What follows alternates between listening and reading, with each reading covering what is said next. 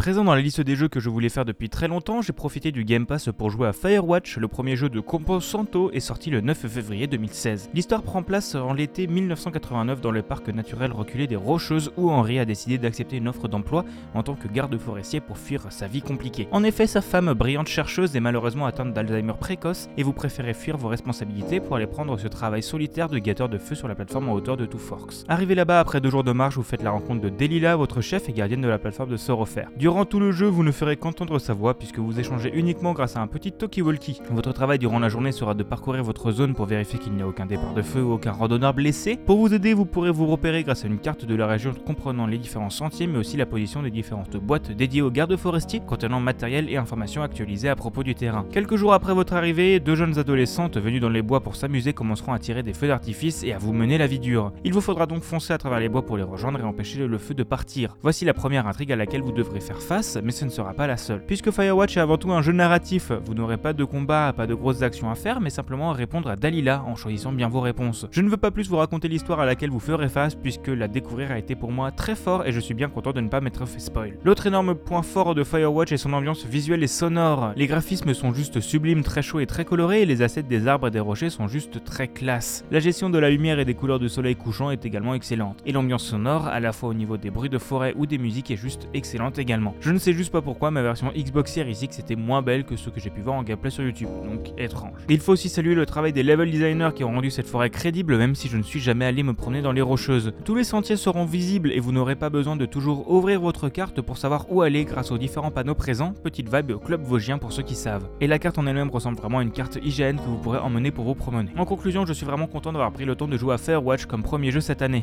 En tant que grand fan des jeux de randonnée, j'ai clairement apprécié le temps passé dans ce parc forestier et j'ai d'autant plus plaisir avec la justesse d'écriture des personnages, le ton très bon des doubleurs et l'histoire très intrigante. Si ce speech vous intéresse, le jeu est dispo sur PC, Xbox, PS4 et Switch pour 20€ ou dans le Game Pass.